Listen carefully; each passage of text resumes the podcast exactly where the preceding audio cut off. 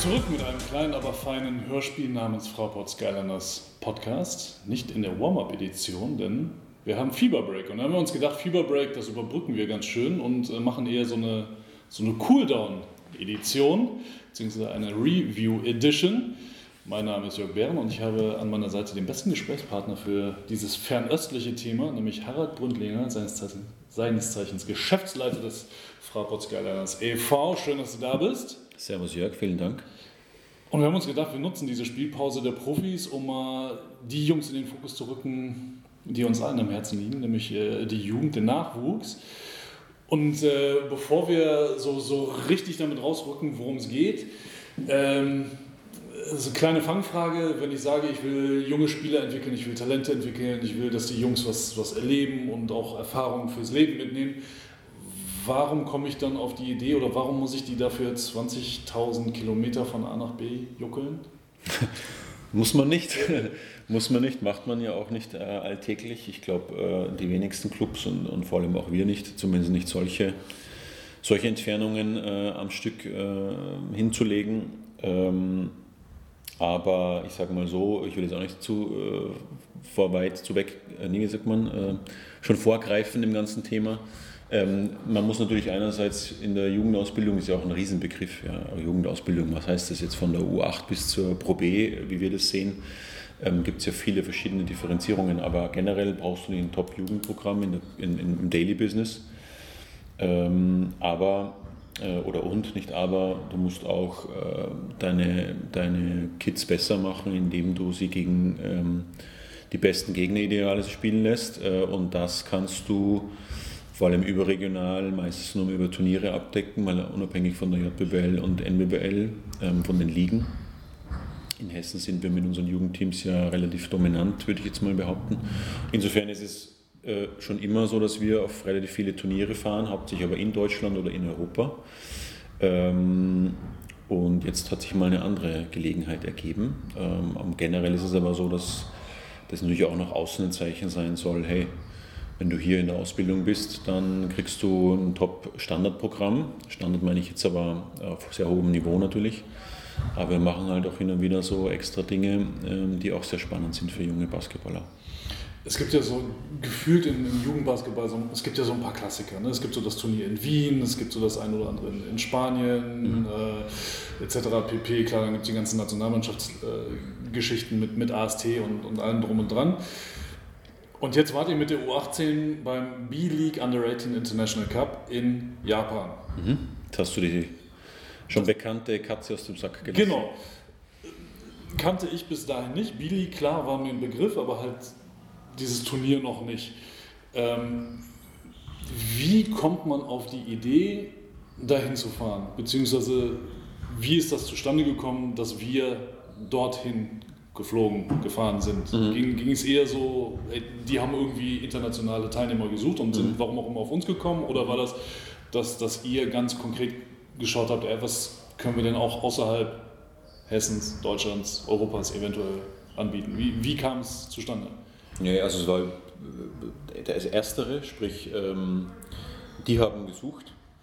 Ähm, wir hätten jetzt von uns aus nicht außerhalb Europas geguckt, weil es jetzt rein sportlich gesehen auch nicht nötig wäre. Also es gibt genug Möglichkeiten in Deutschland, in Europa zu Top-Turnieren zu fahren. Du hast schon manche angesprochen. Ähm, ähm, auch nach Wien fahren, unter Anführungszeichen, wir die Eintracht, mit der wir ja groß kooperieren im Jugendbereich, ist immer in Wien. Wir fahren zum Beispiel eher nach Spanien. Äh, das hat dann aber auch sportliche Gründe, um, warum wir wie was mit welchem Team machen. Natürlich ganz viel in Deutschland. Und über die Grenzen haben wir aus mehreren Gründen, also über die europäischen Grenzen haben wir aus mehreren Gründen noch nie geguckt. Ist ja auch eine finanzielle Frage am Ende, muss man ja auch ganz offen sagen. Ähm, und wenn es dann sportlich auch nicht nötig ist, dann muss man ja auch nicht schauen. So, jetzt kam aber vor, muss man selber überlegen, ein Jahr ist es noch nicht her, aber relativ lange schon, als wir noch äh, BBL-Club waren, kam von der BBL die Frage an Deutschland sozusagen, hätte denn theoretisch jemand Lust beim Nachwuchsturnier in Japan teilzunehmen? Ähm, viel mehr war das auch nicht, war eine E-Mail mit drei Sätzen oder fünf, ich weiß es nicht mehr. Und wir heben gerne mal bei sowas die Hand, weil ich mir sowas immer gerne anhöre. Ich, ja, wir haben Interesse, bitte mehr Infos. Und damals wussten wir aber noch gar nichts, um was es genau geht, um welche Altersgruppe, wie, was, wo. Ähm, und dann war auch eine längere Zeit Funkstille und auch bei mir ist es wieder eingeschlafen und auf einmal kam nochmal von der BBL, ja, Japan äh, fragt eben nochmal nach und wie sieht es konkret aus und am Ende ähm, blieben dann sozusagen wir nur mehr übrig. Ich habe das mit den Coaches abgeklärt, als es dann klar war, es geht um U18. Ähm, habe aber auch äh, natürlich ähm, die Rahmenbedingungen versucht zu klären, auch die finanziellen Rahmenbedingungen, was wird vom, vom Einladenden, also vom Gastgeber übernommen etc. Das ist ja auch meine Verantwortung. Und noch ein bisschen hin und her war aber trotzdem relativ schnell klar, wir wollen das machen und kriegen das auch hin. Und was uns dann auch noch, kann man gleich erwähnen, zugute kam, die Japaner hatten eine andere, haben einen anderen Stichtag, was U18-Spieler betrifft, also für die Geburtsdaten. Das heißt, wir konnten fast die komplette NBBL mitnehmen. Ähm, das war für uns auch nicht ganz unwichtig in der Planung. Ja. Wenn du sagst, wir sind am Ende quasi übrig geblieben, ist bekannt, wer, wer noch irgendwie angefragt wurde? Oder, ja, angef oder, oder, ich weiß nicht, wie, wie das dann so auf, auf der Ebene auch operativ oder eher administrativ funktioniert. Tauscht man sich dann mit den anderen größeren Programmen in Deutschland irgendwie aus und nach dem Motto, ey, hm. was habt ihr an Infos? Ist das auch mal bei euch aufgeschlagen? Hm. Ist das für euch ein Thema?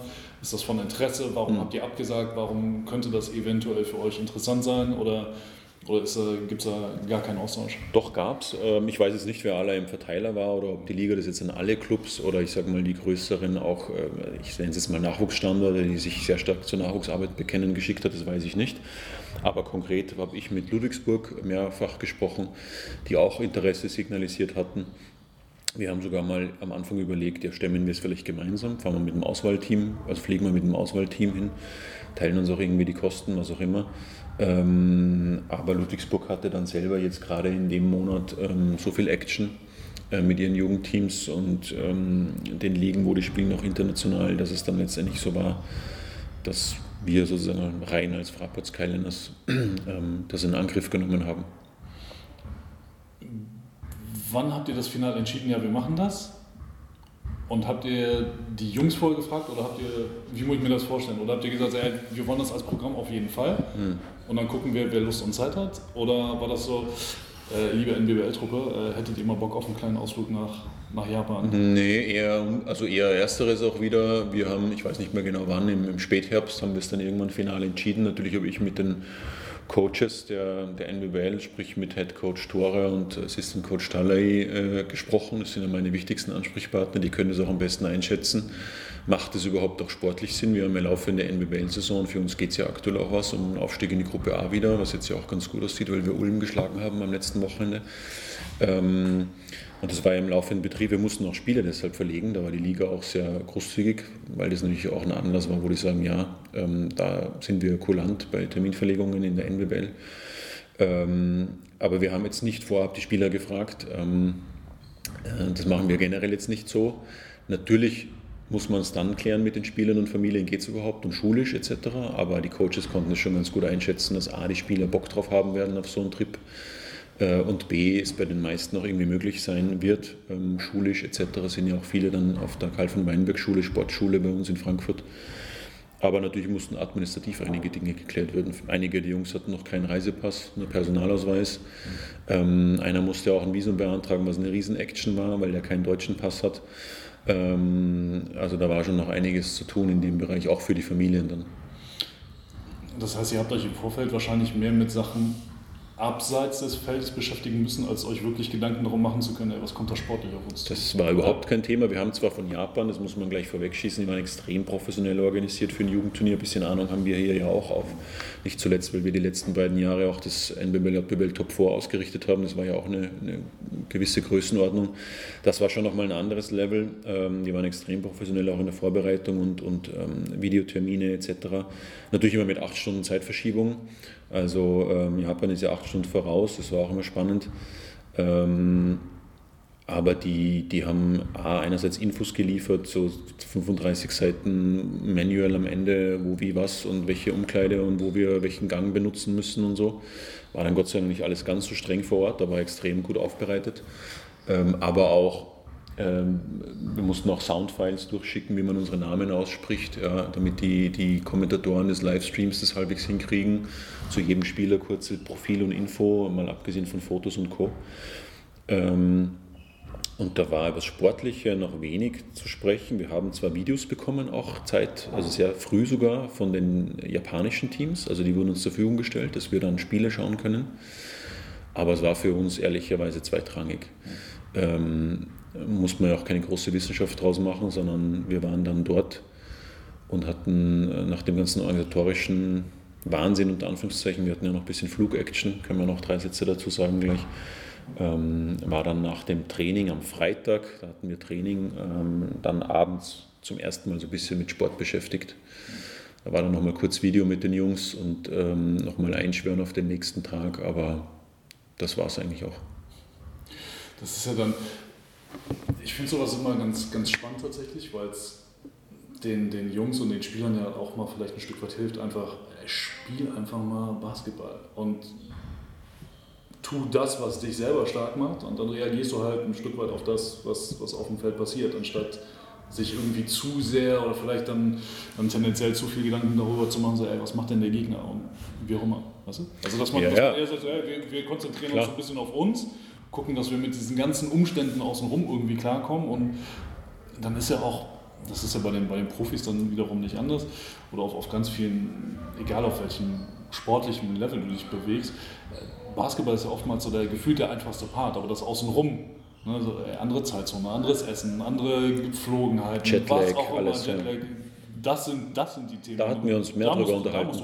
Wie gehen wir um mit Jetlag, wenn es bei den Jungs einfährt, wie, wann Trainingszeit, wie machen wir das, Belastungssteuerung. Wobei ich auch gleich noch zu meiner Rolle vielleicht zwei, drei Wörter sagen muss, weil es klingt jetzt so, als wäre ich da großsportlich beteiligt gewesen. Das haben die beiden Coaches ohne mich im Griff. Ich war schon vorrangig aus anderen Gründen mit. Ähm, normalerweise, wie ja alle äh, Profi-Coaches oft in Interviews sagen, wir konzentrieren uns nur auf uns und schauen nur auf uns und so. Diese Sprüche, ja, ich kann sie verstehen, aber natürlich schaut man sich auch einen Gegner an. Das äh, ist so, aber in dem Fall war es wirklich so, weil wir ja nicht hingefahren sind mit dem, wir müssen hier jetzt einen Weltmeistertitel gewinnen und, und, und haben die Chance. Es war ja mehr, mehr auch als Lebenserfahrung gedacht. Das heißt, es war ja kein Druck da in dem Sinn. Und wir wussten überhaupt nicht, was auf uns zukommt, weil Videos zu kriegen vorab ist zwar nett, ich habe da mit dem Coach drüber gesprochen, er sagt, okay, wenn die mit zwei japanische Teams U18 gegeneinander spielen im Ligabetrieb, der dort auch nochmal ganz anders läuft übrigens, ähm, ja, wie sollen wir das jetzt sozusagen umwandeln und begreifen, wie wäre das, wenn die gegen uns spielen, wo wir alle einen Kopf größer sind, schon mal physisch. Ähm, insofern war echt so ein bisschen, wir schauen uns das erste Spiel mal an, die Jungs sollen, wie du sagst, einfach mal Basketball spielen und unsere Dinge durchziehen. Und es war genau so, kann man jetzt gut oder schlecht empfinden. Das erste Spiel war echt wackelig, äh, weil das schon ein sehr anderer Spielstil war, andere physische Voraussetzungen, andere Einflüsse. So Stichwort Musik beim Spiel, 40 Minuten durch. Äh, egal ob Vorfeld oder Rückfeld. Und da mussten die Jungs erstmal damit umgehen lernen. Und da war noch nicht groß Thema, welche Plays laufen sie jetzt und wie passen wir uns den Japanern an, sondern wie, da war mal nur ehrlicherweise Physis ausspielen und schauen, dass wir das erste Spiel irgendwie überstehen. Bevor wir tatsächlich mehr so zu dem Turnier an sich kommen, weil du schon so, so ein bisschen angeteasert hast, Thema Jetlag, Thema Planung. Turnier war vom 10. bis 12.2., aber ihr seid ja schon auch A, aufgrund der, Zeitverzögerung, äh, der Zeitverschiebung, aber vielleicht auch mit Eventualitäten, ey, wir müssen uns da erstmal akklimatisieren. Weiß der Henker, was mit Jetlag ist, etc. pp. Seid ihr ja einen Ticken früher geflogen. Mhm was auch nicht so ganz ohne gewesen ist. Auch das hast du gerade schon so ein bisschen angeteasert. Deswegen äh, dieses, dieses, dieses ganze organisatorische, was kam da auf den letzten Metern noch bis zum, ach guck mal, wir haben jetzt tatsächlich zwölf Spieler und zwei Coaches mhm. und einen Harald im, im, Flieger und jetzt sind wir auch wirklich unterwegs, sind in der Luft.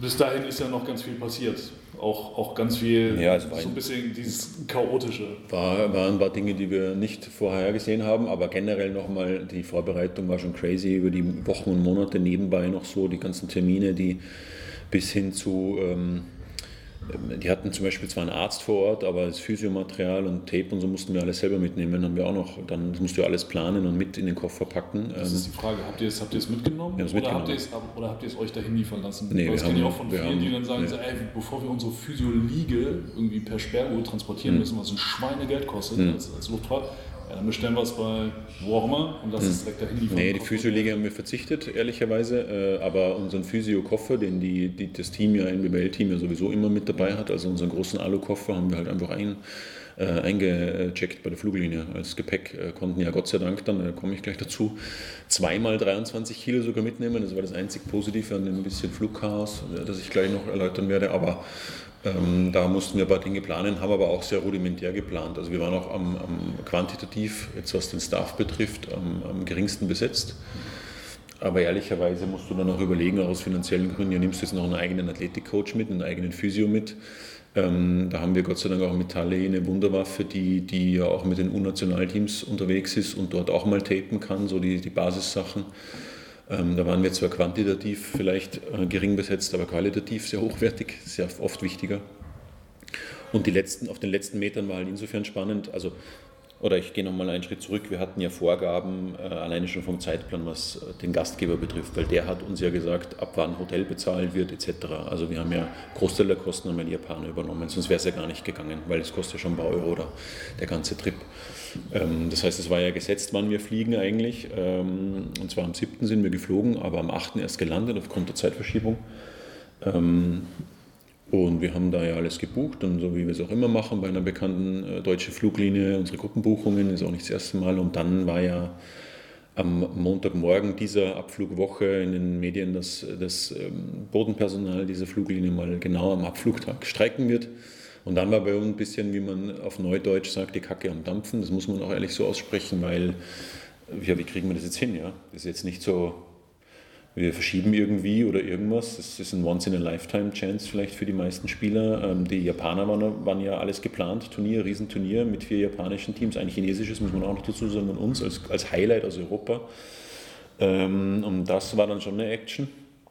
Wir haben es dann mit, mit viel Fleiß und am Ende trotzdem glücklichen Umständen geschafft, äh, auf äh, Japan Airlines noch 15 äh, Plätze zu ergattern was dann auch echt cool war, weil eine geile Fluglinie mit mehr Beinfreiheit und gutem Service ähm, und auch zum gleichen Preis, Gott sei Dank fast, mehr oder weniger. Ähm, es hat dann alles geklappt, aber da waren wir schon mal nervös, zwei Tage. Ja. Wie haben die Japaner das aufgenommen auf organisatorischer Ebene? Also wussten die um das Chaos und waren die so, okay, wir brauchen irgendwie bis, keine Ahnung, bis X, brauchen wir eine Entscheidung, ihr kommt oder nicht, weil ansonsten müssen wir uns eventuell nach Alternative Y umsehen. Mhm. Oder keine Ahnung, Turnier zu fünf spielen ist natürlich immer Käse. Ja, die waren eigentlich verhältnismäßig entspannt. Die wussten natürlich nicht um einen, um einen Streik am, am, auf deutschen Flughäfen Bescheid. Ich habe denen eine Info gegeben als kleine Vorwarnung, habe aber auch versucht, nicht zu viel Panik da zu machen.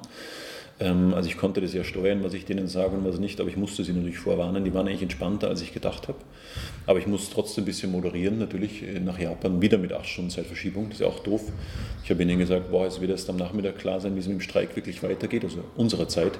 Da ist es bei so denen halt schnell mal 23 Mitternacht. Ja, ist nicht so, dass die da nicht munter waren, aber dann können die ja selbst wieder nichts regeln mit Hotel oder so um Mitternacht. Also war schon ein bisschen, bisschen Action. Ähm, und man muss dazu auch sagen, dieser Cup, das wusste ich ehrlicherweise, bis ich dort war, auch nicht, ist das Finalturnier deren U18-Liga. Das ist ein offizielles Ding. Das heißt, äh, ein ganz so stranges System natürlich, dass wir uns nicht vorstellen könnten, dass wir beim NBBL Top 4 dann fremde Teams einladen, die auf einmal Meister werden können. Das ja. ist ja in unserem Verständnis ist, geht das ja gar nicht. Aber für die ist es so, die mussten sich die U18-Teams, die dabei waren aus Japan, die vier auch wirklich qualifizieren in deren Liga und hatten dann im Finalturnier eben äh, um deren U18-Meisterschaft sozusagen zwei ausländische Teams dabei. Also das, ich dachte, das ist halt einfach so ein Einladungsturnier, wo die japanischen besten Teams auch dabei sind, aber es war echt ein Ligaturnier in dem Sinn. Das wir dann halt gewonnen haben. Also irgendwie auch strange, ja. aber auch nicht das beste Japanische dann offiziell dort Meister ist in, in Japan. Ich habe nämlich extra nachgefragt, sondern wir sind halt jetzt einfach sozusagen Meister der japanischen U18-Liga, wenn ich es jetzt provokant formuliere, was natürlich strange ist. Aber auf für die war das halt, in deren Basketball-Entwicklungsstatus war das super, äh, ausländische Teams dabei zu haben und mal gegen, physisch gegen uns zu spielen etc. Also wir wurden auch von den, von den Teams selbst, die wir besiegt haben, das waren total freundlich und hoch gelobt und so, das war cool. Das ist ja dann immer ganz spannend, äh, einfach diesen, diesen Abgleich zu haben, so, ey, wo stehen wir, wo steht ihr, sowohl physisch, taktisch, von der kompletten Spielanlage etc. pp. Es ist ja immer so, dass das Gesamtpaket, auch, auch wie mhm. man, wie sich Teams geben. Also so wie ich asiatische Teams, ganz egal ob das jetzt halt Japaner, Chinesen, äh, Filipinos kennengelernt habe, bei denen hatte ich immer das Gefühl, es ist ganz egal, ob du abends um 8 im Finale gegen die spielst oder morgens um 9 um, im Spiel um Platz 38, ey, die geben immer Vollgas. Egal ob am ersten Turniertag, aber am letzten, das ist immer so, also Motivations- und, und Energieprobleme haben die nie gehabt. Mhm. Also ich, ich, kann jetzt natürlich nur mit meinem Mikroerlebnis berichten. Ähm, muss dazu vielleicht, ich habe es vorher schon mal erwähnt, auch nochmal kurz meine Rolle als, als Geschäftsleiter war ja ich bin ja mitgeflogen, jetzt nicht nur als, als Begleitung, damit ich Spaß habe in Tokio, sondern ich hatte ja dann einige Termine mir auch vereinbart mit, mit Erstligamanagern dort und mit auch Ligaverantwortlichen. Die wollten ja auch mit mir sprechen. Wie macht ihr denn Nachwuchsausbildung? Wie läuft denn das? Da gibt es ja Riesenunterschiede. Ähm, Stichwort zum Beispiel, die U18 spielt dort ja eigentlich im Turniermodus deren Saison. Und wenn du dann vier, fünf Spiele verlierst, bist du raus dann hast du eben monatelang keine Spiele. Also das wäre für uns ja auch undenkbar in der Jugendentwicklung, ja. weil wir sagen, ein, ein, junger Spieler muss ja auf eine Mindestzahl an hochwertigen Spielen im Jahr kommen, damit er besser wird, kann ja nicht vier Monate Pause haben.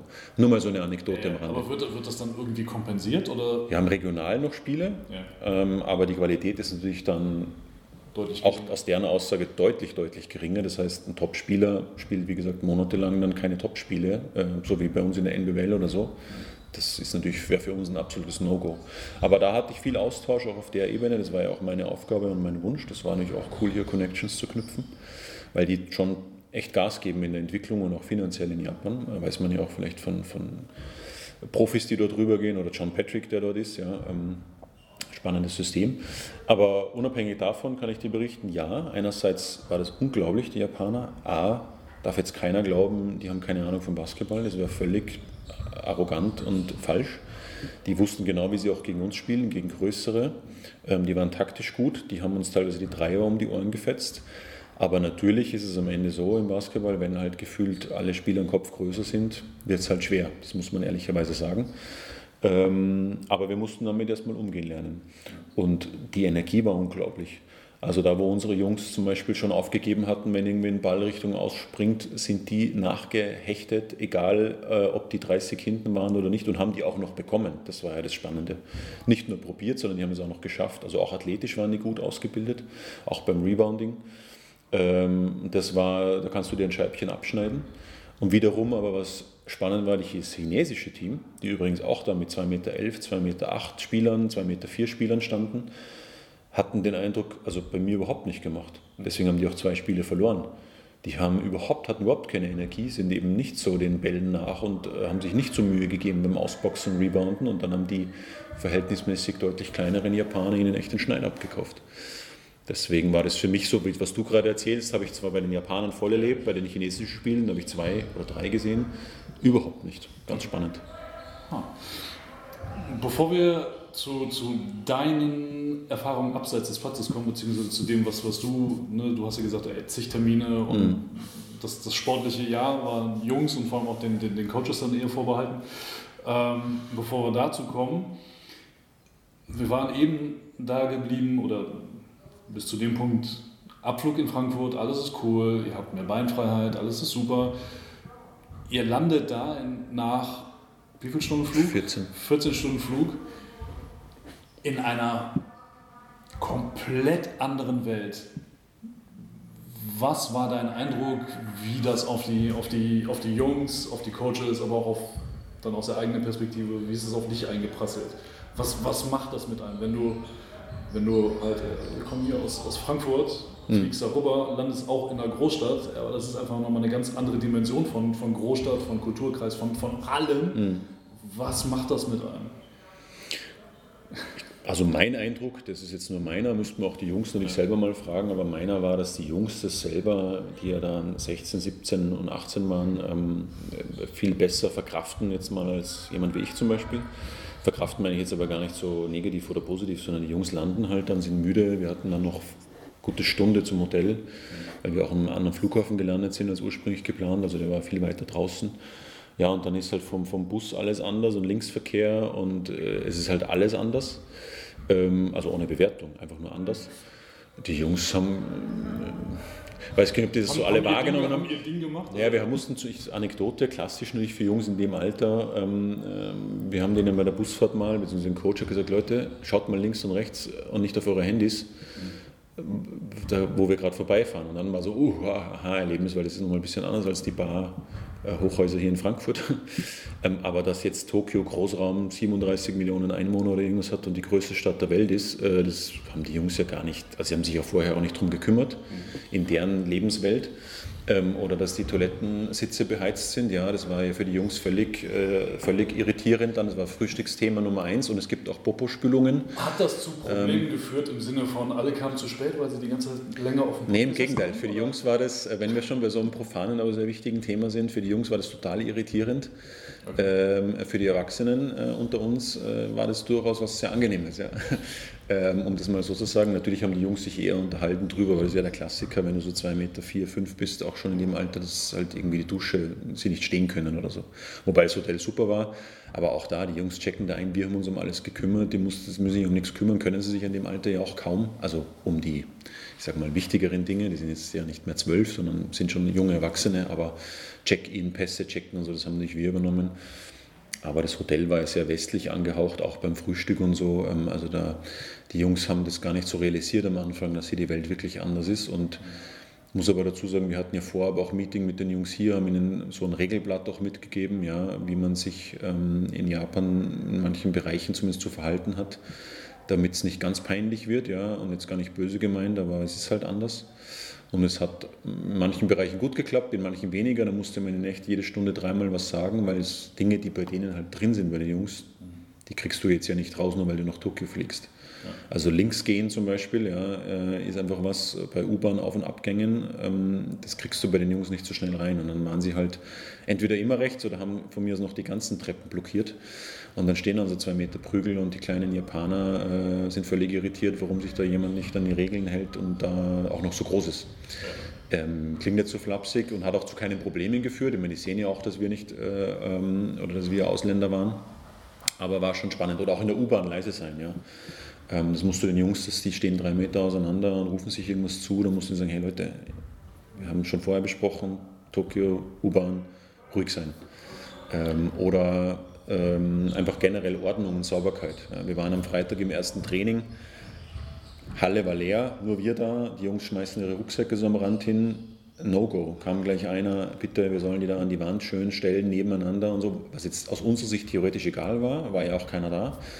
Aber das sind halt so Dinge, die bei den Japanern drin sind und ich fand die ziemlich cool, muss ich ehrlich sagen. Den Jungs war es manchmal ein bisschen nervig. Manche haben es aber auch dann mit der Zeit genossen, so ein paar Dinge, ähm, aber war natürlich ungewohnt. Es ist ja einfach spannend, diesen, also auch da völlig wertvoll, einfach diesen Abgleich zu haben. Ne? Wie, wie Klar, ich finde es immer spannend. Da gehandhabt, wie werden Dinge hier gehandhabt, wie wird es dann wieder, wenn du anders in, keine Ahnung, in Spanien, in Dänemark, in sonst irgendwo bist. Ne? Ich mache heute noch Abgleiche nach über, über fünf Jahren in Deutschland als ja, Österreicher, genau. äh, weil es immer noch Unterschiede gibt, die mir auffallen, obwohl wir so eng aneinander sind. Ich fand das total spannend. Das war natürlich für uns ich sage jetzt mal Erwachsene, du weißt, wie ich es meine, war das halt nochmal eine andere Abstrahierung, wie wir damit umgegangen sind. Mhm. Vom Essen angefangen, auch da gab es Unterschiede. Ich bin ja sehr experimentierfreudig, war auch mit Ligavertretern eben alles Mögliche essen. Ja. Ähm, ähm, ich fand das auch cool, weil es war einfach viel Fisch und gesund aus meiner Sicht so gefühlt eher. Ähm, die Gepflogenheiten verbeugen, haben wir auch vorher ein bisschen besprochen, wie verbeugen wir uns wann, wo. Wir wollten einfach auch gut, uns gut präsentieren, wie tief auch, ja, wobei das ob wir jetzt 35 Grad oder 45 machen, das habe ich jetzt von keinem erwartet, auch von mir selber nicht, dass wir das so genau hinkriegen.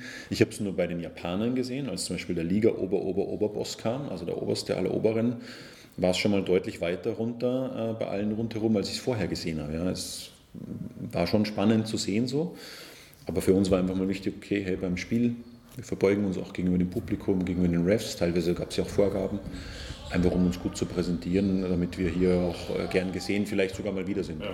Das hat ja auch was mit einer, also ich finde immer, wenn du dich in einem fremden Kulturkreis bewegst, hat das ja auch was mit einem gewissen Respekt gegenüber genau diesen, äh, dieses Kulturkreises zu tun. Dass du sagst, okay, ich bin zwar Europäer, ich komme nicht von hier, alle sehen, dass ich nicht hier bin. Sie würden es dir eventuell sogar verzeihen, wenn du gewisse Dinge ja, aber nicht es muss nicht sein. Ein, aber genau, aber es muss nicht sein. Ja. Also du kannst ja sagen, weißt du was, ich bin hier Gast, also versuche ich auch, mich dementsprechend ja. respektvoll zu. Es gab so eine Anekdote, es gab eine Anekdote, die das sehr gut beschreibt. Wir hatten, äh, ähm, da, es war einmal die Möglichkeit, im, äh, im, im laufenden Spiel, wenn du als Nächster dran warst, im laufenden Spiel in der Halbzeit aufs Feld zu gehen und schon mal zu werfen. So als Pre-Warm-up nenne ich es jetzt mal so. Wir hatten einen zugeteilten Bereich auf den Tribünen, alle Teams, wo wir sitzen durften, sollten, äh, mussten eigentlich. Ähm, und es gab einen schnellen Weg aufs Feld und es gab einen längeren. Der schnelle Weg war nur durch so eine Beachflag verstellt von, von der Liga. Das heißt, die musste man nur mit einem Handgriff auf die Seite schieben und war doppelt so schnell am Feld unten, was, wenn du nur kurz Zeit hast, auch Sinn macht. Was machen die Spieler? Obwohl wir ihnen gesagt haben, wir müssten hier die Treppe runter, hinten rum, bla bla bla. Die Spieler äh, laufen runter, haben das nach 10 Minuten ja schon wieder vergessen, ähm, machen die Beachflag weg und gehen den kurzen Weg. Kommt natürlich gleich einer von der Liga, nee, das geht nicht, das ist so definiert, das ist ein Weg, der nur für Medienvertreter, ähm, das heißt noch zwei, dreimal da und fertig. Ich habe hab das schon kommen sehen, habe dann auch noch mal kurz mit den Jungs gesprochen, hey Leute, da ist zu, auch wenn es nicht so aussieht. Ja, aber wieso und warum? Und ich hinterfragt jetzt nicht jede Regel, sondern wir sind hier Gäste, für die Gastgeber ist es wichtig, dass es eingehalten wird und das machen wir jetzt so. Das war so ein bisschen meine Message oft an die Jungs, weil die haben das natürlich nicht verstanden. Was soll das jetzt, der Blödsinn, so ist deren Sicht. Ähm, und ich bin auch gut, wenn, wenn Regeln hinterfragt werden, mal. Äh, Finde ich auch gut, wenn junge Menschen das machen, die von uns Alten die Regeln hinterfragen. Aber gerade wenn du Gast bist, nur für ein paar Tage, dann bin ich schon Freund davon, sich da an, an die Vorgaben äh, anzupassen. Vor allem, die haben sich ja reingehängt, da gerade Kotaro, unser Hauptansprechpartner von der Liga, was der alles geplant hat, uns begleitet hat, Krisen für uns gelöst hat, weil einer sein Jersey vergessen hat und erst eine halbe Stunde vor Spielbeginn draufgekommen ist, habe ich dir noch gar nicht erzählt. Der ist dann ins Hotel gefahren, hat es geholt und so, also die klassischen Wahnsinnsdinge zwischendurch. Ähm, was der abgerissen hat und auch ihm gegenüber wollte ich einfach, dass wir die Dinge ordentlich machen. Und das ordentlich ist auch, jedes Tape-Futzelchen aus der Kabine mitzunehmen, äh, weil äh, es gab keine Mülleimer in der, in der Halle ähm, oder nur definierte Dinge für Essensreste und für unsere Getränkeflaschen, die wir bekommen haben von deren, von deren Ligapartner. Aber für so normalen Müll, das mussten wir mitnehmen. Ist auch auf den Straßen so, habe ich gelernt. Da liegt der, ist ja die sauberste Stadt, die ich in meinem Leben jemals gesehen habe. Und fand ich zum Beispiel sehr angenehm natürlich. Ja. Wo du gerade sagtest, ne, in Kotaro, das hatte ich nämlich auch noch so als, als, ja. als, als Punkt bei mir mit auf der Liste. Ähm, es ist ja immer so, dass eine, du kannst dich ja versuchen, auf so eine Situation und, und so, eine, so eine Erfahrung, so einen Trip vorzubereiten. Auch eben, da sind wir bei den Gepflogenheiten. Ja, so was machst du und wie machst du es und was lässt du lieber bleiben, etc. pp.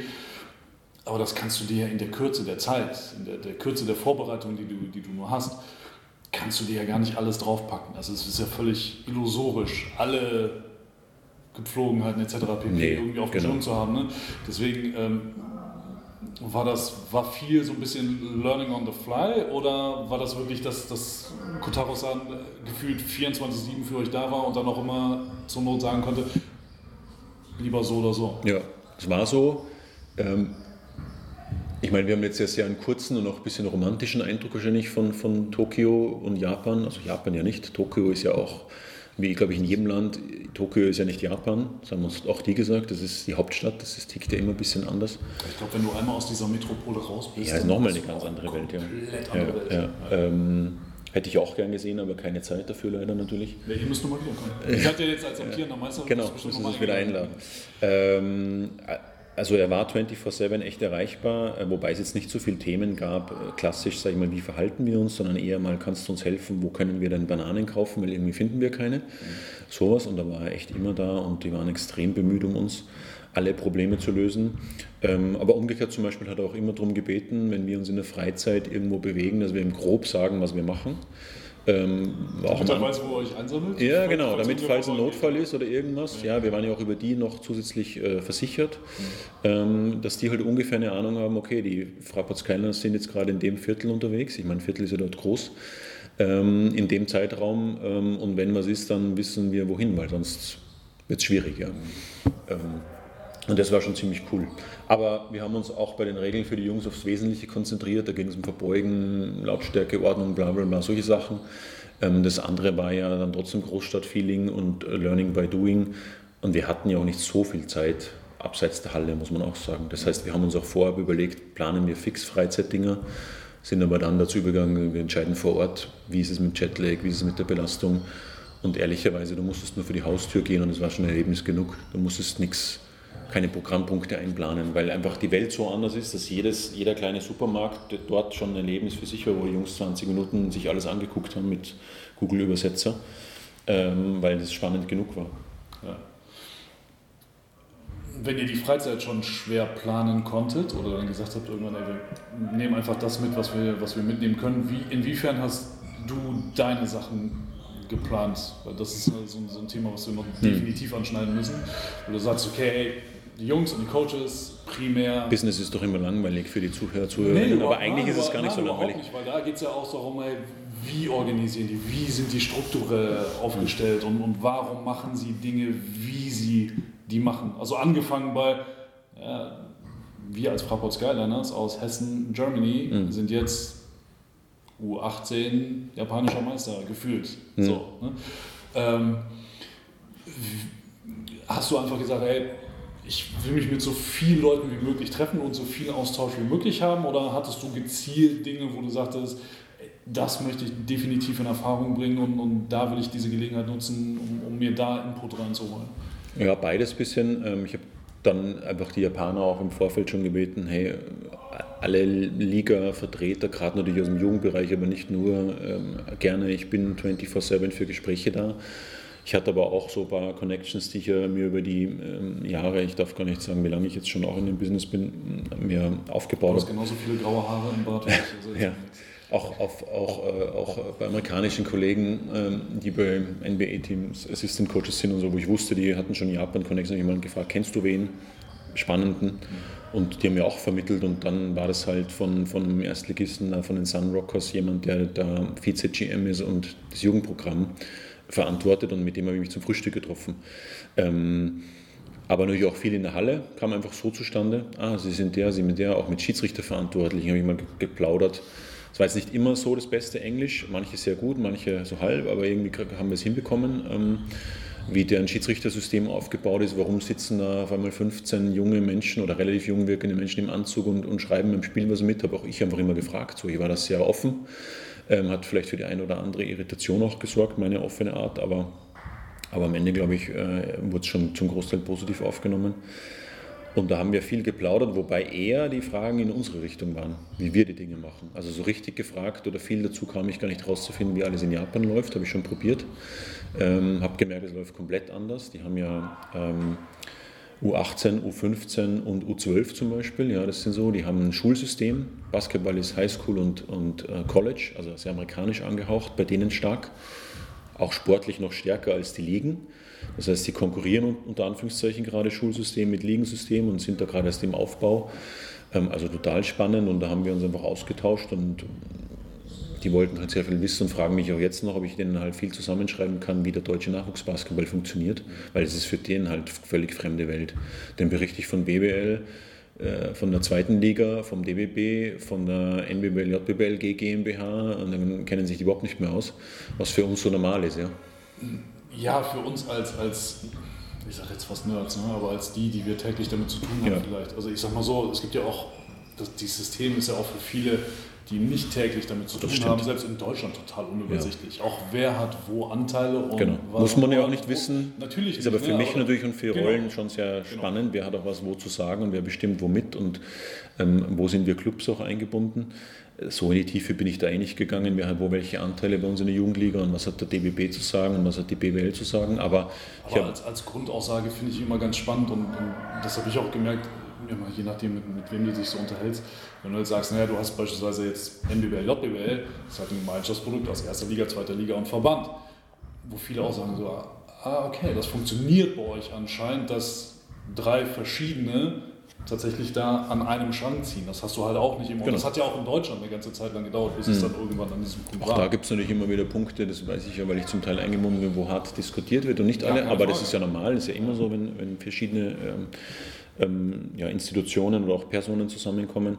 Ich habe es halt mit den Japanern eher so besprochen, dass ich gesagt habe, zum Beispiel die U16 und U19 Bundesliga ist einfach eine eigene Organisation, die sich nur um das kümmert. Ja. Ähm, die Details habe ich denen jetzt nicht erklärt. Ähm, ähm, für den ersten Aufschlag, wenn du dann mal eine halbe Stunde in der Halle sprechen kannst. Ja.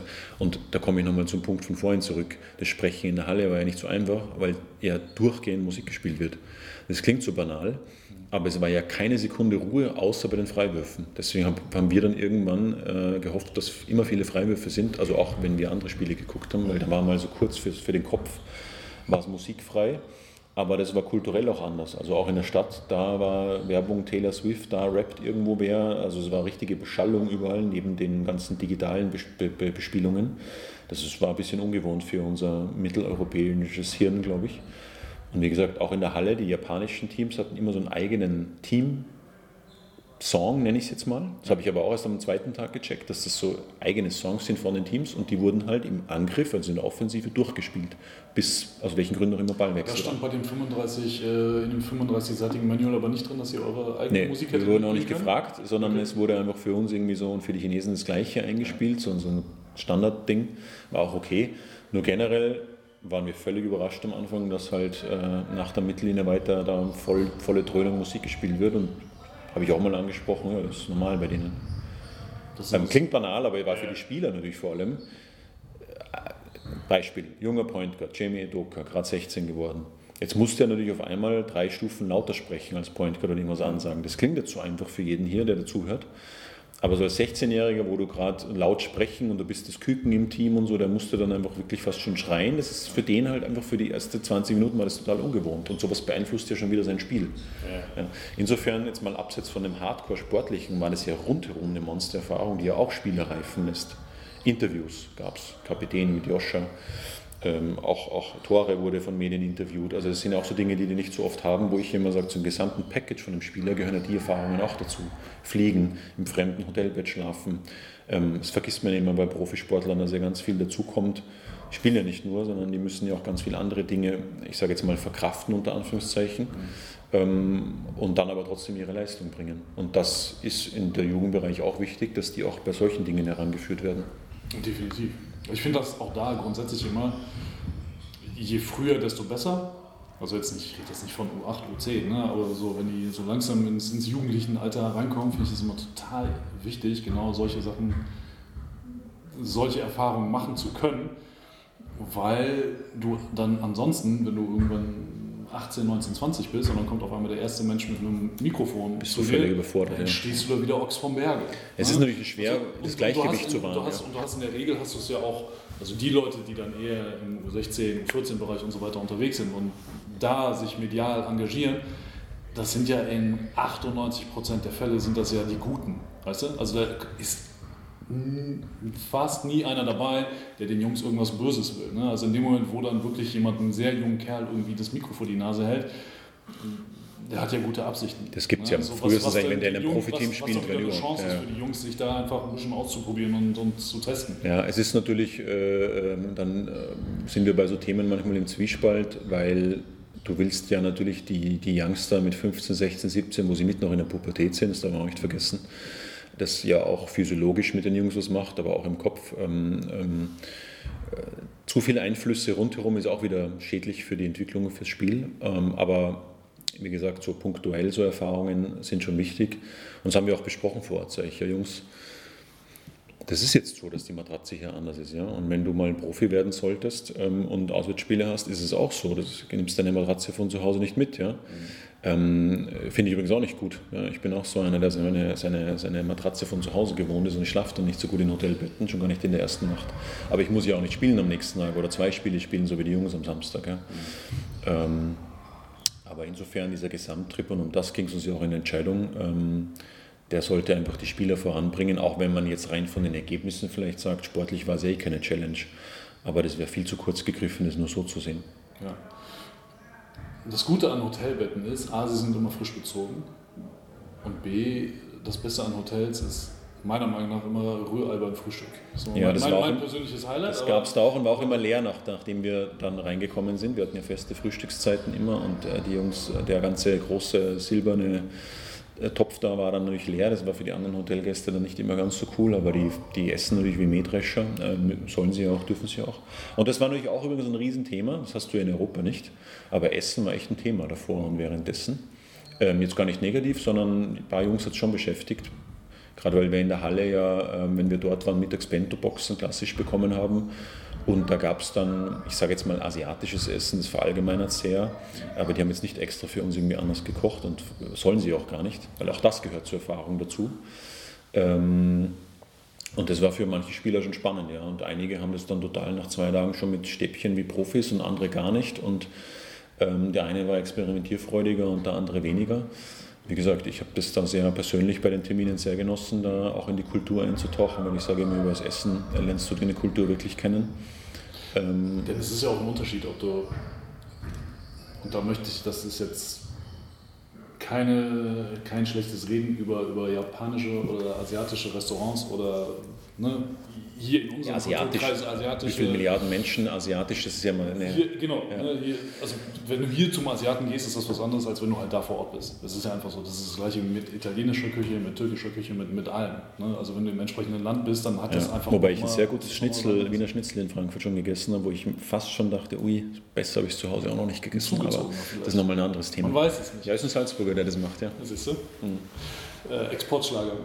Ähm, aber tatsächlich. Äh, das hat ja dann auch immer so, ne, nicht Schuster bleibt bei deinen Leisten, aber jeder hat ja so seine, seine, seine Routinen etc.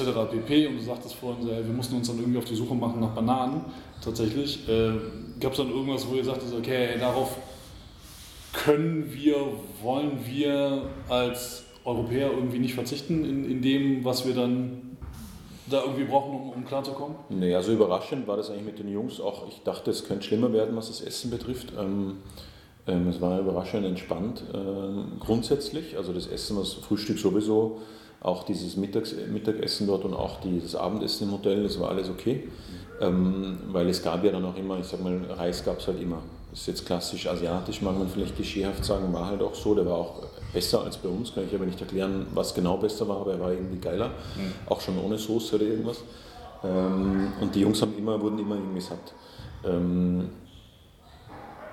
wenn, was, was wichtig für Mama und Papa zu Hause Genau, wir sind ja noch für uns, weil äh, das ist, glaube ich, egal ob Profiteam, habe ich ja auch schon miterlebt, oder Jugendteam, Essen ist halt eines der wichtigsten Dinge. Die müssen satt sein und es soll natürlich schon trotzdem halbwegs auch noch schmecken. Wir sind zweimal mit den Jungs so essen gegangen, ähm, einfach fürs gemeinsame Erlebnis. Das war einerseits schon schwer, Restaurants zu finden, die groß genug sind, glaubt man gar nicht in der Riesenstadt, aber ist alles ein bisschen kleiner so in sich.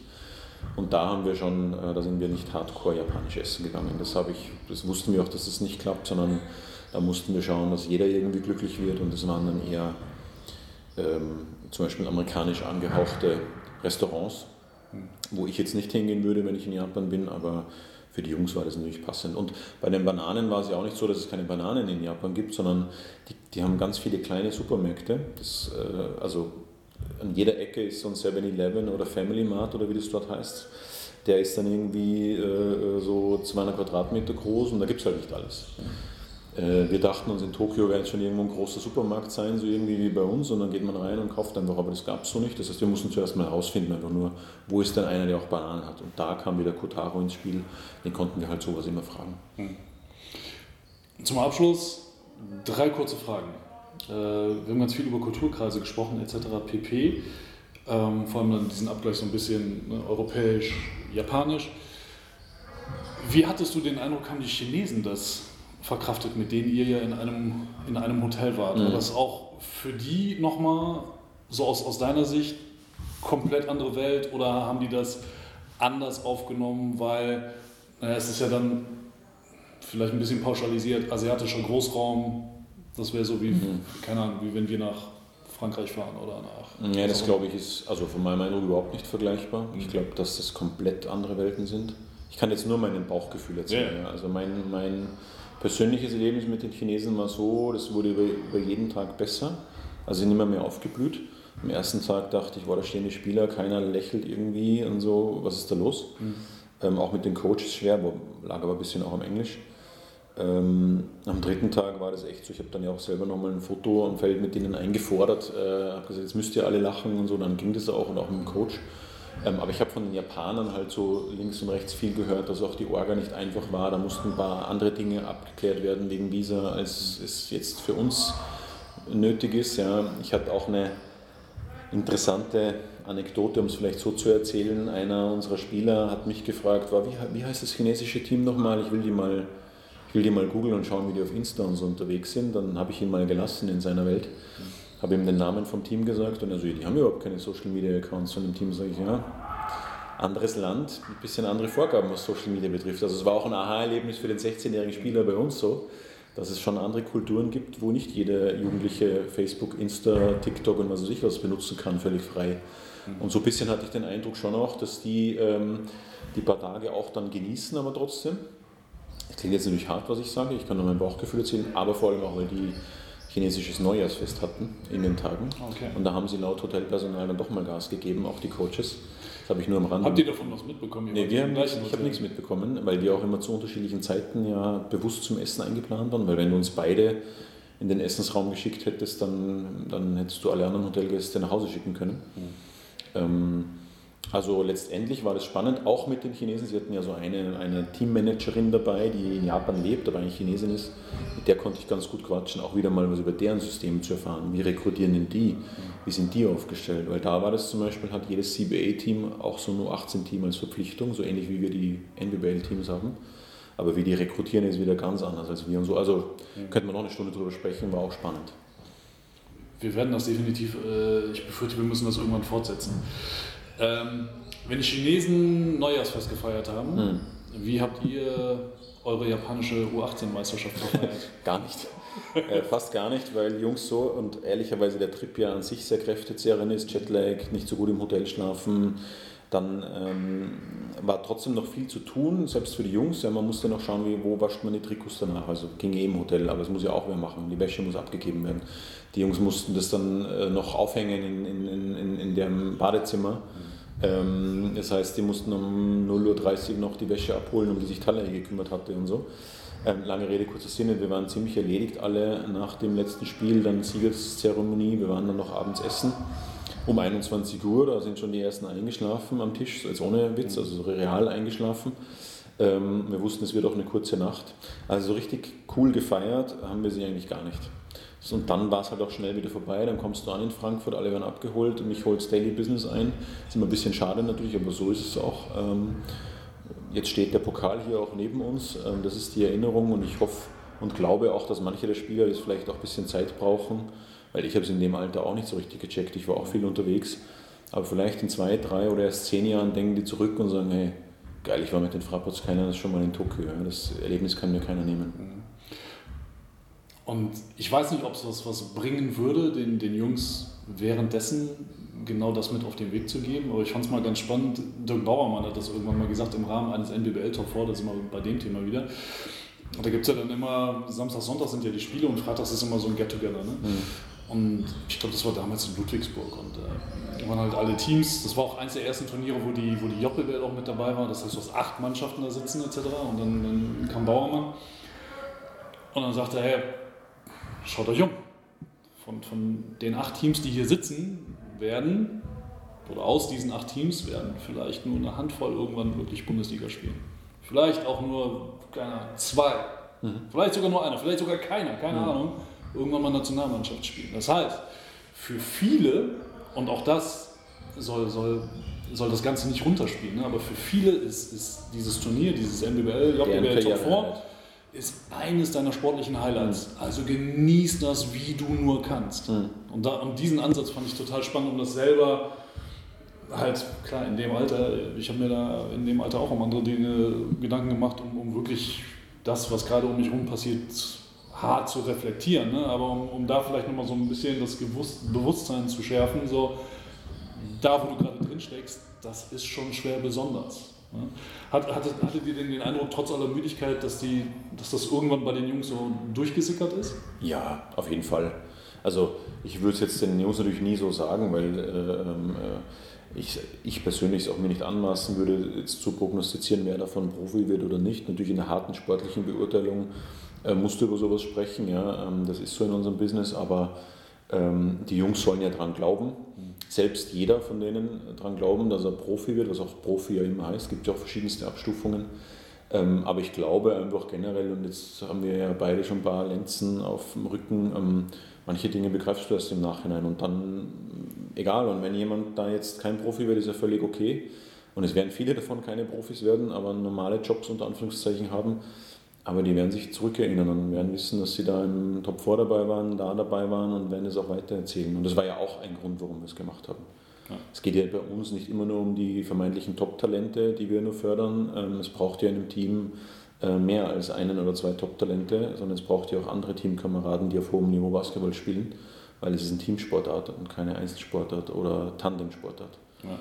Ja, und ich finde, das ist auch wieder ein schöner Beleg. So, das ist so, das sagt sich immer so, so da, oder man sagt das öfter so daher, so, ey, es ist bigger than Basketball. Es geht halt auch um mehr als das. Es geht um ja genauso Freunde, diese, also genau, die kennen hast sich ja diese soziale. Komponente dabei, aber es geht auch darum, dass du, dass du halt Erinnerungen fürs, fürs Leben schaffst. Mhm. So, und wenn die Jungs da auch ganz viel vielleicht nicht Sportliches mitnehmen oder das, was sie da sportlich erlebt haben jetzt in, in Fernost, sich das wieder auf eine andere nicht sportliche Ebene hier überträgt, irgendwann, ja, dann ist doch super. So, dann kannst du auch sagen, weißt du was, da haben wir den Jungs was, eine, eine tolle Gelegenheit gegeben, eine tolle Erfahrung machen zu können und, und für sich persönlich was mitzunehmen. Das ist doch super. Also was Besseres kannst du dir doch Das stimmt. gar nicht wünschen eigentlich. Und du, du baust mir gerade eine gute Brücke, weil zum Abschluss gebe ich dir auch noch eine tolle Erfahrung und überreiche dir hiermit äh, ein KitKat Wasabi. Weil ein paar Dinge habe ich natürlich schon mitgenommen, die es bei uns nicht gibt. Und du kannst es dann jetzt auf deinem Schreibtisch nach diesem Podcast gerne genießen. Das werde ich auch. Ich habe es schon probiert, ich, ich, ich sage jetzt nichts dazu, weder in die eine noch in die andere Richtung. Okay, ich werde das testen, ich werde berichten. Vielen Dank dafür. Dann sei aber ganz zum Schluss eine, eine letzte Frage sei dir Okay. gestellt. Äh, und das hat überhaupt nichts mit den Jungs zu tun. Und äh, tatsächlich für dich persönlich, was hast du durch diesen Trip über dich gelernt, was du vorher noch nicht wusstest? Nicht wusste ist vielleicht relativ, aber man nimmt dann wieder bewusst, oder ich nehme für mich bewusster wahr, wie wenig man eigentlich von der Welt leider sieht in seinem Leben. Generell. Ich glaube, das klingt jetzt vielleicht ein bisschen, äh, ja, fast schon philosophisch, aber du merkst halt so in einem normalen Leben, wo du lebst und arbeitest, ähm, und ja, es ist ja schon ein Privileg, dass ich in meinem Job die Chance habe, überhaupt dort so hinzufliegen oder ein paar andere Dinge zu sehen. Aber wir kriegen leider von der Welt viel zu wenig mit alle. Ähm, Und das ist einfach für die eigene Erfahrung cool, wenn man sowas mag. Aber ich bin große Überzeugung davon als, als Mensch, mal abseits von meiner beruflichen Funktion, dass, dass äh, Erfahrungen, kulturelle Erfahrungen äh, uns Menschen viel helfen würden, Dinge besser zu verstehen und ähm, ähm, auch miteinander besser umzugehen. Aber ähm, wir wissen alle, wie die Realität ist. Alles kostet irgendwie Geld. Man kann nicht einfach herumfahren ähm, oder die wenigsten von uns und sich austoben. Aber das habe ich halt für mich mitgenommen. Eigentlich wäre es schön, von der Welt mehr zu sehen. Mal schauen, ob man das hinbringt. Ähm, aber zumindest habe ich es mal wieder in meinem Kopf ein bisschen gespeichert. Und allein dafür hat sich der Trip schon gelohnt. Harald, vielen Dank. Ich sage danke und vielleicht ja bis bald.